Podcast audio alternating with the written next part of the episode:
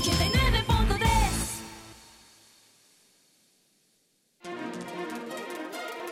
Primera plana. 12 del mediodía con 32 minutos. Estos son los principales titulares en libre expresión. Primera plana. Delincuentes se roban una camioneta en el reparto Hamburgo, en León. Primera plana.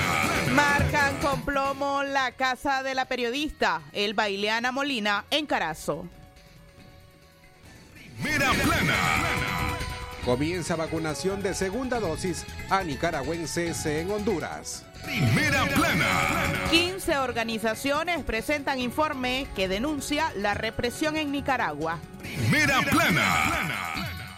Esta tarde en la nota internacional, Honduras se realiza el primer simulacro electoral previo a las elecciones presidenciales del 28 de noviembre. Primera plana. Esto y más en libre expresión.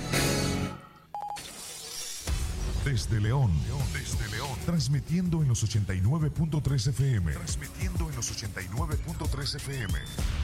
Radio Darío. Con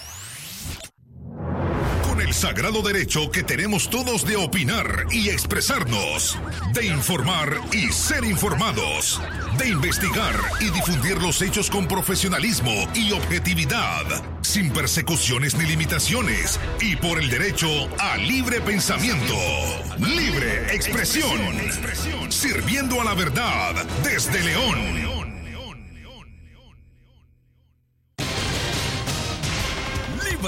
Expresión. Las 12 más eh, 33 minutos al mediodía. Buenas tardes, eh, ¿cómo están?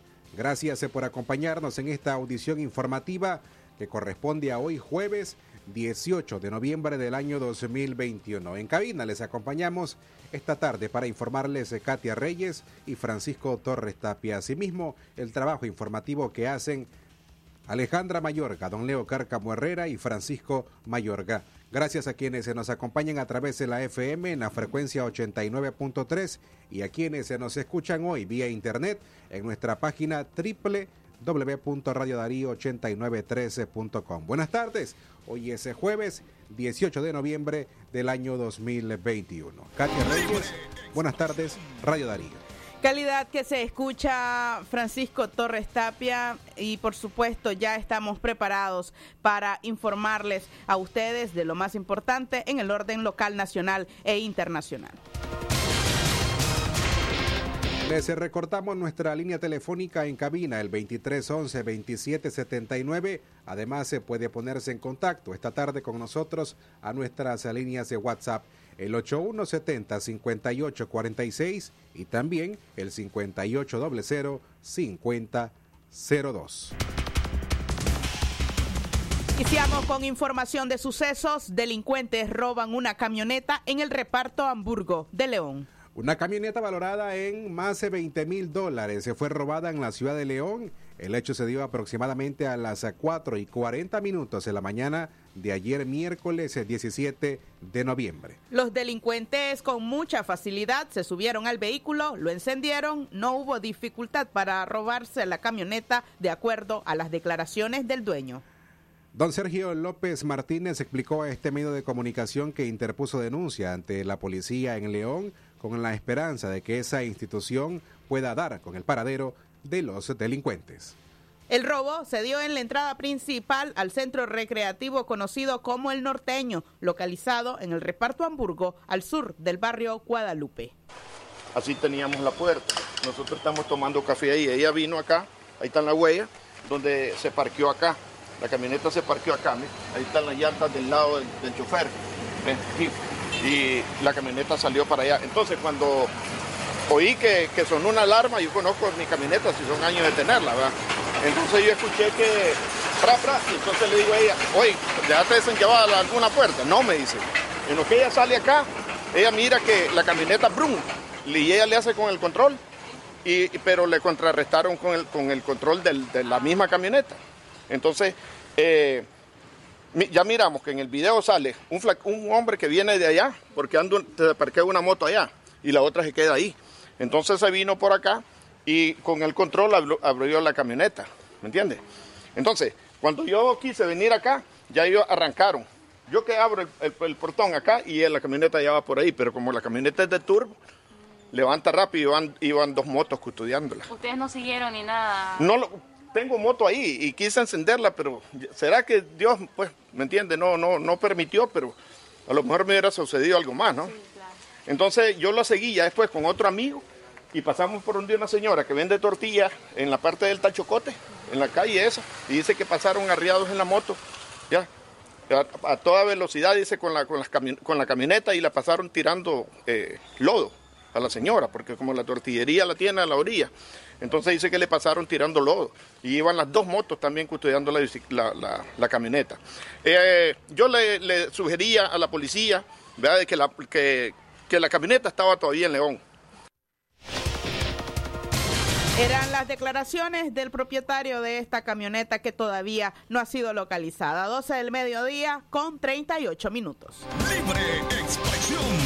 Avanzamos en nuestras informaciones. Se marcan con plomo la casa de la periodista El Bailiana Molina en Carazo. La casa de la periodista Elba Eleana Molina fue marcada la madrugada de este jueves con la palabra plomo y con frases como estás vigilada y el FSLN te sorprenderá. La comunicadora corresponsal de Canal 10 de Televisión en Carazo, departamento de donde es originaria, responsabilizó de los actos a simpatizantes del actual gobierno. Mi casa fue marcada la madrugada de este jueves. Una actitud de cobardía de simpatizantes del gobierno. Llevo dos semanas vigilada, escribió la periodista en sus redes sociales. Molina se destacó en Carazo cubriendo las protestas antigubernamentales que suscitaron en abril del año 2018 por reformas al Seguro Social. En diciembre de ese mismo año, la periodista fue citada por el juzgado local único de San Marcos por una presunta agresión física en contra del hijo de Keila García Campos, quien era representada por una oficial de policía de nombre Tania Ortiz.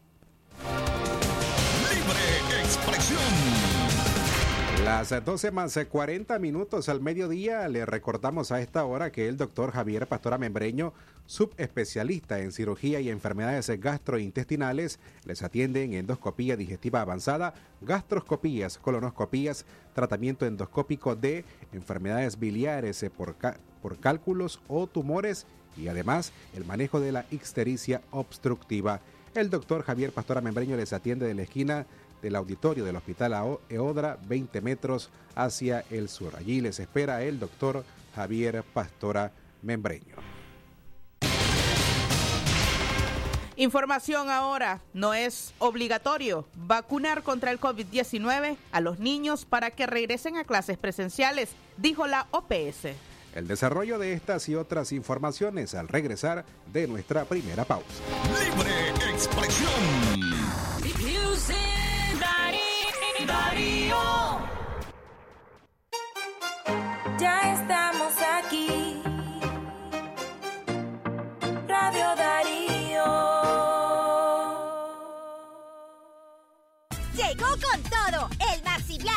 Matrimonial Olimpia Extra Sueño 5750 Córdobas. Pantalla LED Durabran Smart TV 50 pulgadas 14990 Córdobas. Maxi Palí. Variedad y ahorro en grande.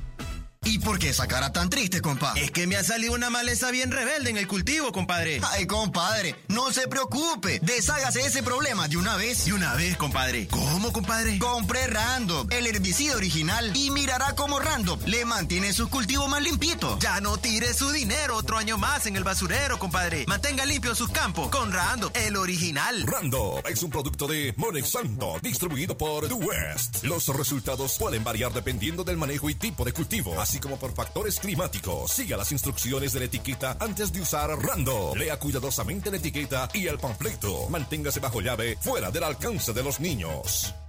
Es natural tomarte un tiempo para vos misma. Por eso es natural elegir la mejor forma de mimarte. Con jabón Solenti Skin Care y su fórmula natural de extracto de yogurt, hago de cada ducha un me quiero, mientras mi piel se nutre, se hidrata y se refresca. Por eso mi piel se ve y se siente increíble. Con jabón Solenti, sentir suavidad es natural. Distribuido por Echamorro Industrial. Si a la calle tú vas a salir, el contagio hay que prevenir. Ya todos lo sabemos, distancia metro y medio, el virus se detiene así. Nuestra familia hay que cuidar, asumamos responsabilidad. Lavémonos las manos, usemos tapabocas, así podemos ayudar. Quédate en casa.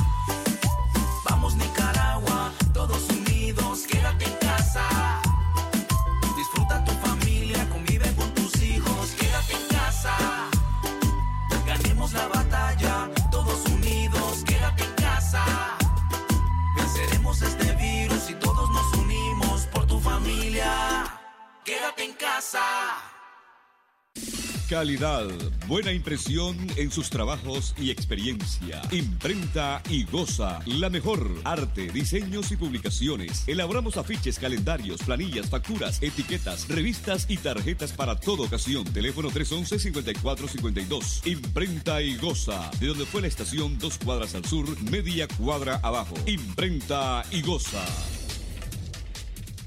La doctora Scarlett Real Ruiz, especialista en medicina interna y diabetología, brinda atención en enfermedades agudas y crónicas del adulto, como diabetes, hipertensión, enfermedad renal, hepática, pulmonar, cefalea, convulsión, entre otras, ofertando electrocardiograma, glucometría, mapa de presión y holter del ritmo cardíaco. Atiende en Chichigalpa frente a Links de 8 de la mañana a 12 del mediodía. Y en León, Iglesia La Merced, una cuadra y media al norte, de 1 a 4 de la tarde. Teléfono 2311-3409 y 8574-9770.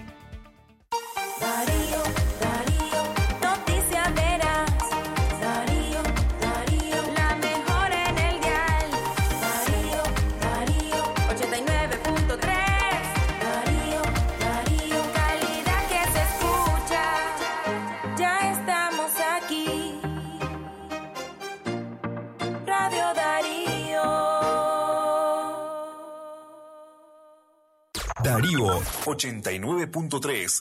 Media Gurú lo confirma. Radio Darío es la radio del indiscutible primer lugar. Libre expresión. 12 del mediodía con 44 minutos. Estamos de regreso en Libre Expresión. La siguiente información es acerca del COVID-19. No es obligatorio vacunar a los niños para regresar a clases presenciales, así lo asegura la OPS.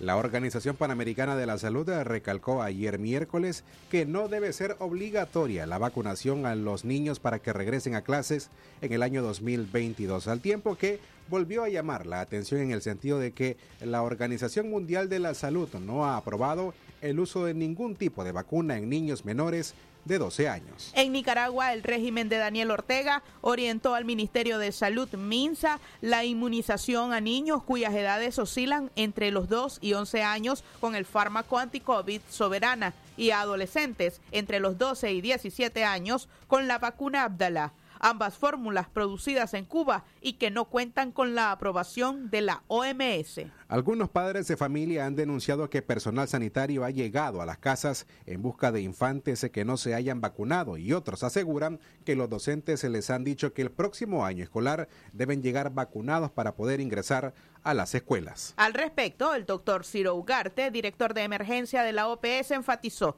que la OPS considera que no es obligatoria la vacunación contra la COVID-19 de los niños para que regresen a las clases en el 2022. Eh, la OPS considera que no es obligatoria la vacunación contra la COVID-19 para que los niños regresen a las clases presenciales.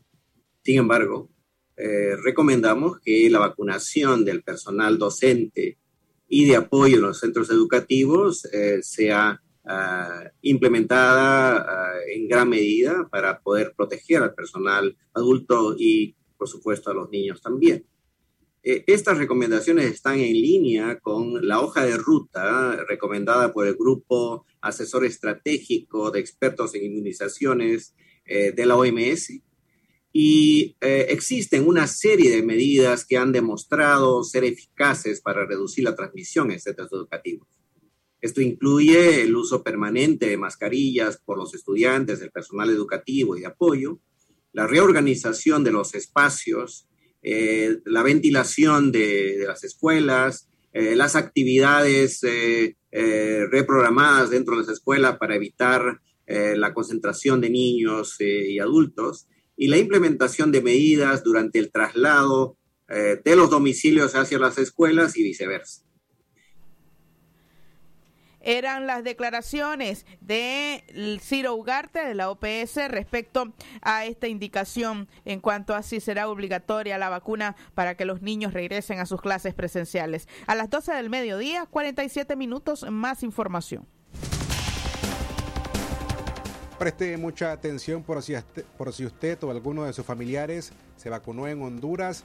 La vacunación de la segunda dosis a nicaragüenses ya comenzó en ese país. Las autoridades sanitarias hondureñas iniciaron una segunda jornada de vacunación este jueves 18 de noviembre para los nicaragüenses que están pendientes de aplicarse su segunda dosis contra el COVID-19. Las autoridades habilitaron los puestos de vacunación de El Guasaule y La Fraternidad en la, la frontera Honduras-Nicaragua.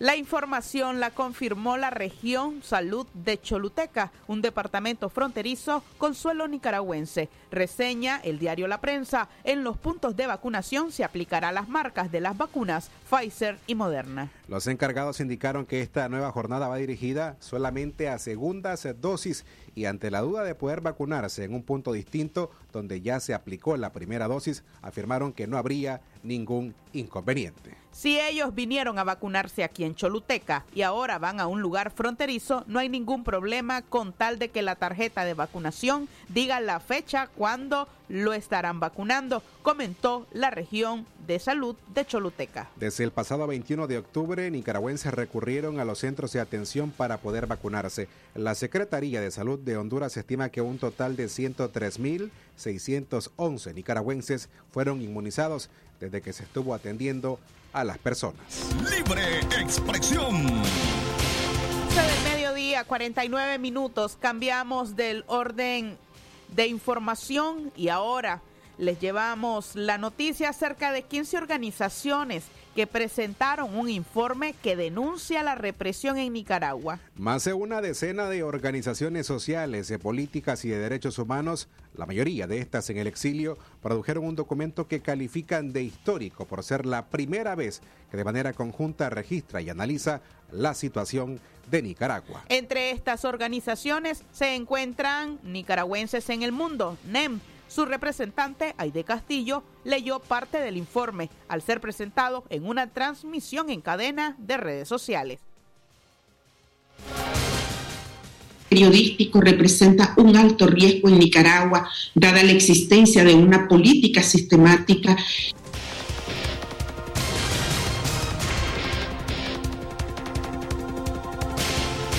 lideresas religiosos. Se evidencia persecución a líderes religiosos, a los obispos y sacerdotes de la Iglesia Católica se les acusó desde 2018 de ser cómplices del terrorismo golpista, promoviendo hechos de violencia que atentaron contra su vida y de las quienes lo defienden, propiciando un clima de tensión, polarización, de ingobernabilidad, afectando gravemente la libertad religiosa. El acoso y la represión ha sido cada vez más frecuente y presentan mayor violencia, presentándose, pasándose de acciones verbales a agresiones físicas. Existieron hechos de violencia que han ocasionado daños a la infraestructura de templos católicos. El acoso y la represión han sido más frecuentes en la Catedral Metropolitana de Managua, sus alrededores son permanentemente sitiados por policías armados y fuerzas de choque que han llevado a cabo secuestros, detenciones arbitrarias, acciones contra manifestantes opositores. El informe también recoge los vejámenes sufridos por la prensa independiente. Apunta que Nicaragua se ha convertido en un país peligroso para ejercer el periodismo. Periodístico representa un alto riesgo en Nicaragua, dada la existencia de una política sistemática y permanente de persecución, represión, hostigamiento al periodismo que buscan denunciar, difundir y documentar los crímenes de lesa humanidad que se vienen llevando a cabo en el país. La intimidación, el acoso, asedio, la censura, la amenaza, la persecución penal, la estigmatización, el exilio y la agresión física, que en el extremo ha dado lugar al asesinato, forman parte de todo lo que el periodismo independiente ha tenido que sufrir bajo el régimen de Ortega. De esta forma queda evidenciada el modo en que el derecho a la información y a estar informado se encuentran vulnerados en Nicaragua, en donde no se puede ejercer el periodismo y la comunicación de forma crítica. La violencia ha provenido tanto de agentes del Estado como de grupos paraestatales y parapoliciales. Además, de Aide Castillo también participó en el lanzamiento de este informe la comisionada Antonia Urrejola. Ella ratificó el compromiso que tiene la Comisión Interamericana de Derechos Humanos para que la impunidad no continúe. En el informe país que emitimos tras la visita a inicios de la crisis del 2018, en nuestros informes anuales y también los distintos informes que hemos emitido sobre Nicaragua. Además, hemos otorgado más de 100 medidas cautelares para proteger la vida e integridad personal de cientos de personas y sus núcleos familiares. Hemos participado activamente en el Consejo Permanente de la Organización de Estados Americanos. Hemos realizado audiencias públicas en el marco de periodo de sesiones, sendos comunicados de prensa, campañas por Twitter para denunciar y dar seguimiento a la grave crisis que vive el país. Hemos solicitado a la Corte Interamericana de Derechos Humanos medidas provisionales a favor de las personas detenidas. Como consecuencia de este progresivo quebrantamiento del Estado de Derecho, la Comisión ha constatado, y recientemente acabamos de sacar un comunicado de prensa, que la represión iniciada en abril del 2018 ha resultado en a lo menos 355 614 personas, por lo menos, que han sido privadas de libertad de manera arbitraria. Más de 150 personas además permanecen privadas de libertad. 150 estudiantes universitarios por lo menos han sido expulsados. Más de 400 profesionales de la salud han sido despedidos y más de 103 mil nicaragüenses exiliados.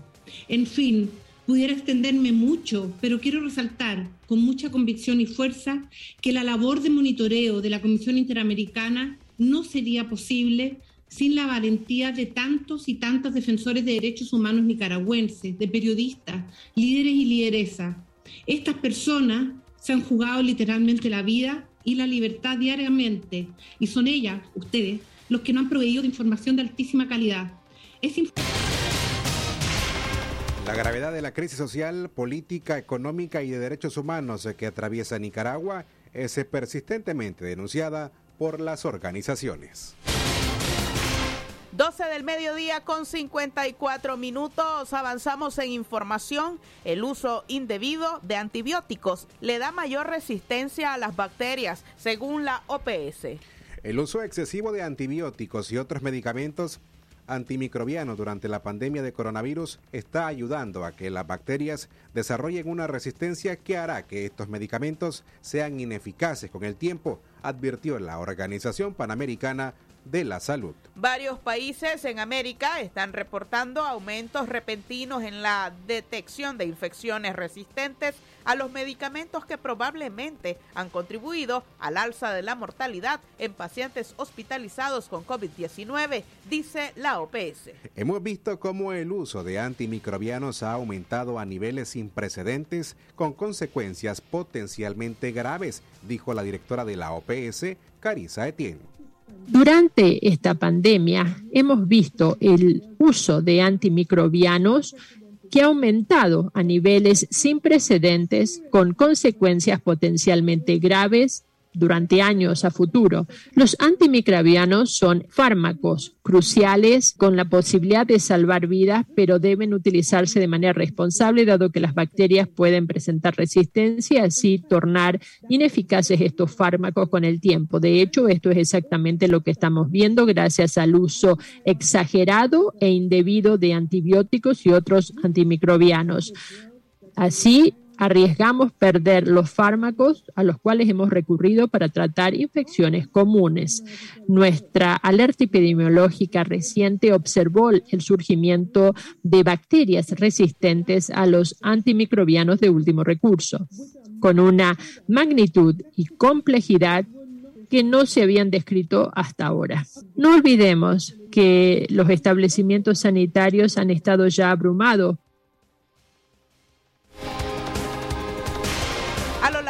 pandemia hemos dado por sentado el poder de los antimicrobianos, dijo, y agregó que pueden pasar meses o años antes de que se haga evidente el impacto total de su mal uso y utilización excesiva.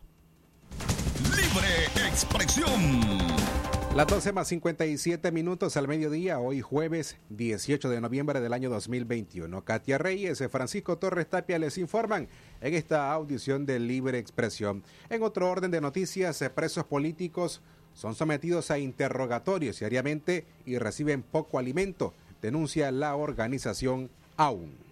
La Alianza Universitaria Nicaragüense aún denuncian que los presos políticos Max Jerez y Lester Alemán no están recibiendo los alimentos que les llevan sus familiares, así como artículos personales. Han pasado 136 días desde el encarcelamiento arbitrario de Lester Alemán y Max Jerez. Desde entonces se han permitido tres visitas familiares, siendo la más reciente el pasado 16 y 17 de noviembre. Denunciamos a que no están recibiendo completos los alimentos y artículos de higiene que les envían sus familias. Los interrogan diariamente, no se les permite reunirse con sus abogados y hasta les prohíben hablar con presos en celdas cercanas, dice aún. El comunicado añade que Lester Alemán narra con lágrimas en los ojos las rutinas que viven durante los largos días de encierro. Max, que pasó más de un mes en celda de castigo, vive el duelo por la pérdida de su madre con mucho dolor y presentó entumecimiento en sus piernas por, para que, en este caso, recibió un tratamiento médico. Le dan migrañas constantes por la sed y el hambre a la que el gobierno lo somete, denuncia la Alianza de Jóvenes. Blanca, tía de Max Jerez, brindó estas declaraciones. Él hoy este, tuvo su visita de la, por parte de la familia.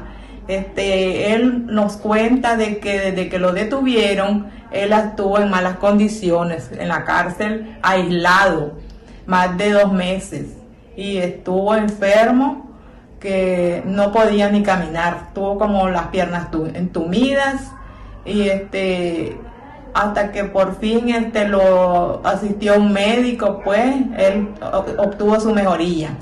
Él manda este decir que siempre lo están interrogando en la madrugada, lo sacan también a limpiar, a hacer aseo también de madrugada, ya de las como a las antes de las 5.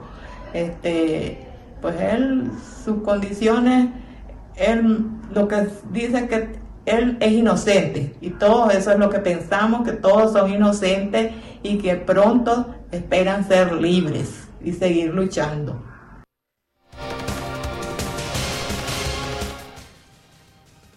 Do Una de la tarde en punto. A esta hora avanzamos con nuestro bloque de noticias internacionales. Lo que pasa en el mundo, lo que pasa en el mundo. Las noticias internacionales están aquí en Libre Expresión. Internacionales. A la una en la tarde en punto, estas son nuestras notas internacionales.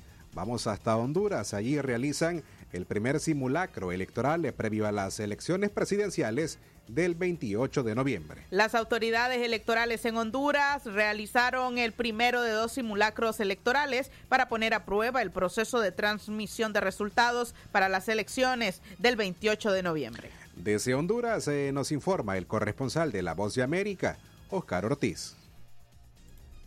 Con la participación de observadores internacionales y representantes de los partidos que participarán en las elecciones generales, además de miembros de la Organización de los Estados Americanos, OEA, el Consejo Nacional Electoral en Honduras realizó el primero de dos simulacros electorales para los comicios previstos para el 28 de noviembre.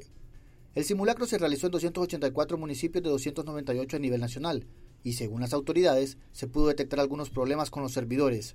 Kelvin Aguirre, consejero presidente del Consejo Nacional Electoral, calificó el simulacro como un éxito, afirmando que cumplió con las expectativas y el objetivo de encontrar las falencias para corregirlas antes de las elecciones generales.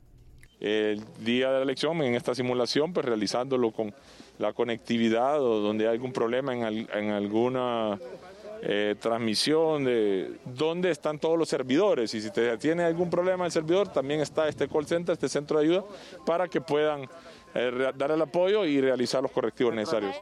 En tanto, y según las empresas encuestadoras, el panorama electoral en Honduras muestra la preferencia electoral hacia tres candidatos que se perfilan con, los mayores, con las mayores posibilidades de triunfo. Ellos serían Narrias Fura, candidato del Partido Nacional, Xiomara Castro, aspirante de una alianza opositora con Salvador Narrala, y Yanni Rosenthal, que va por el Partido Liberal, que se ubica como una tercera fuerza política. Estas elecciones se realizan cuando la pandemia del COVID-19 continúa afectando al país y aún las tasas de vacunación son bajas. Y en ese marco, expertos como el doctor Franklin Gómez advierte que se debe de seguir una serie de recomendaciones de bioseguridad al momento de participar en los comicios. No bajar las medidas de bioseguridad, no relajarse. Y más ante la eventualidad de concentraciones masivas en elecciones, la vacuna ha sido un pilar muy importante en la reducción de casos. Así que usted no se desentienda de esto, no se relaje, evite las concentraciones masivas. El Consejo Nacional Electoral tiene previsto ejecutar el segundo simulacro electoral la próxima semana. Oscar Ortiz, Voz de América, Honduras.